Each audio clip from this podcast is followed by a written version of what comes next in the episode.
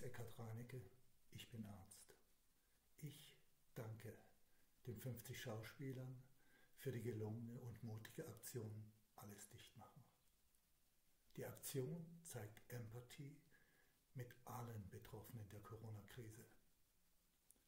Wenn die Künstler dafür einen Shitstorm in den Medien ernten, dann fühle ich mich zurückversetzt in finstere Zeiten der DDR, die ich vor dem Mauerfall verließ.